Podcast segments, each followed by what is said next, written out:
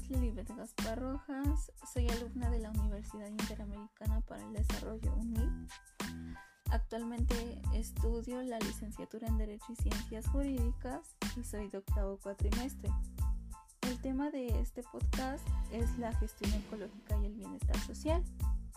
Y es que cuando hablamos de educación ambiental nos basamos en el tema de la conciencia efectiva directamente de la población. Es decir, que este tipo de educación es la clave para comprender a mayor amplitud las relaciones que existen y se desarrollan entre los sistemas como lo son tanto los naturales y sociales. Es por ello que es importante el desarrollo de programas de educación y capacitación ambiental, ya que consigo vienen arraigados incluidos valores de suma importancia como lo son el respeto a las áreas verdes, la empatía, la solidaridad, etc.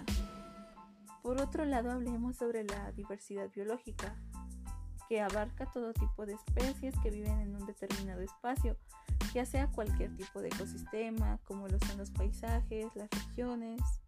Sin embargo, a nivel mundial existen millones de especies en peligro de extinción y es donde de nuevo entra la importancia de reflexionar, es decir, concientizar de qué forma podemos ayudar a conservar la biodiversidad. Algunos ejemplos son que nunca debemos comprar animales silvestres como mascotas.